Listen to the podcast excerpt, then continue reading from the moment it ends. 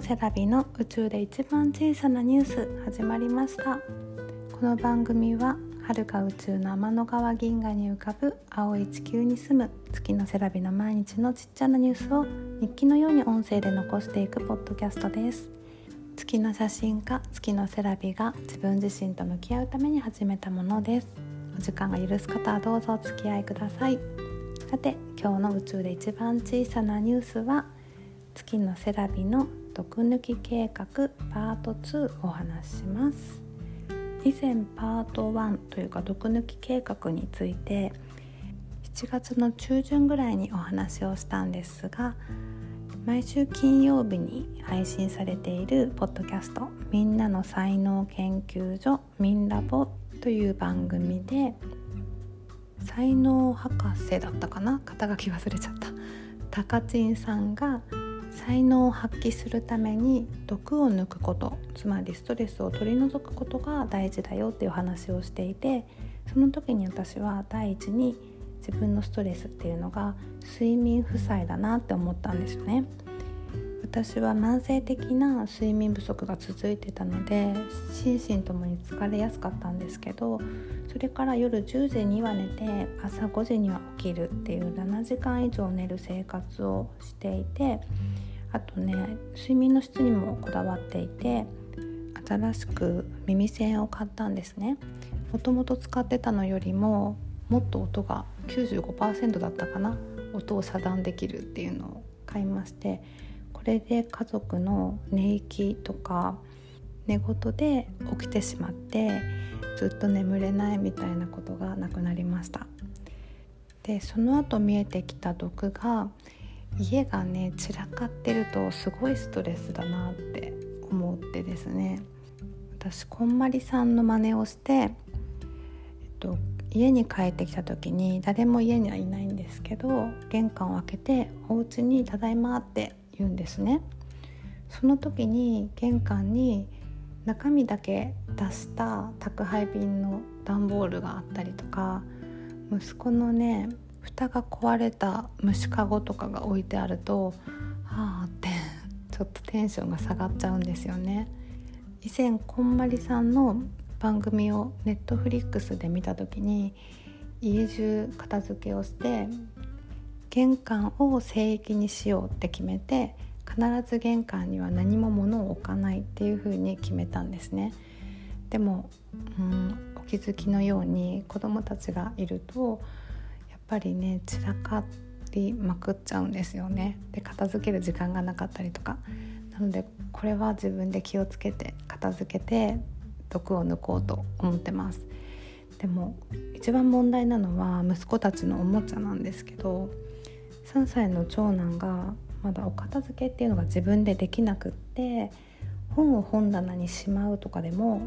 言えばできるけど自らはまだできない。できる時もごくたまにあるかなって感じですね。この週末は金曜日に恐竜かるたが床中にバラバラのまま寝てしまって土曜日はポッドキャストでもお話ししたんですけど粘土を買いに行って粘土のちっちゃいくずみたいなのが床とかソファーに落ちてたりこうちゃんがそれを口に入れたりとかあとリビングに白いラグを引いてるんですけどその上で黒い粘土をこねたりしてわーってなって私がですね で洗濯今してたりとか床に置きっぱなしの粘土板をこうちゃんが踏んでステンって転んで頭打ったりとか、ね、危険もいっぱいなんですよね。日曜日は折り紙を切り刻んでバラバラにしたかな。そんなこんなで私のストレスが溜まっちゃってでもうみっちゃんにその気持ちを伝えようと思ってお母さんは床にカルタとか粘土とか折り紙が散らかってるとイライラしちゃうの？って言いました。カルタがなくなるのも嫌だしこうちゃんが踏んで転ぶかもしれないのも嫌だ。だから一緒に片付けようっていうふうに伝えたんですね。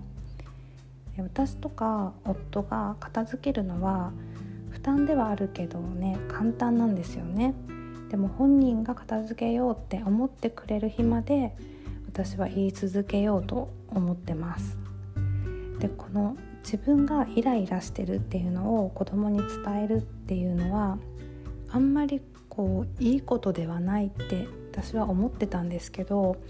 以前ボーク茂子さんの「世界最高の子育て」だったかなっていう本を読んだ時にアメリカの幼稚園で怒りが溢れてきてイライラした時に自分の名札にイライラシールっていうのを貼るらしいんですね。それは僕は今イライラしてるっていうのを自分で認識するのと同時に周りにもそれを表明するっていう意味でつけるらしいんです人に当たったり物に当たったりして自分のイライラを表現したりとか無理にその感情を抑え込もうとするんじゃなくってシールで自分がイライラしてるっていうのを表現するんですよね。大人でもそうだと思うんですけどイライラすることって別に悪いことではないと思うんですよ。自分の感情を否定せずに受け入れて向き合って解決するっていうのがすごく重要だと思ってるんですけどそれをね子供にも伝えたいのでこのみっちゃんが散らかした床を見てお母さんはイライラしちゃうんだっていうのを伝えるようにしたんですよね。本当にイライラしちゃうので。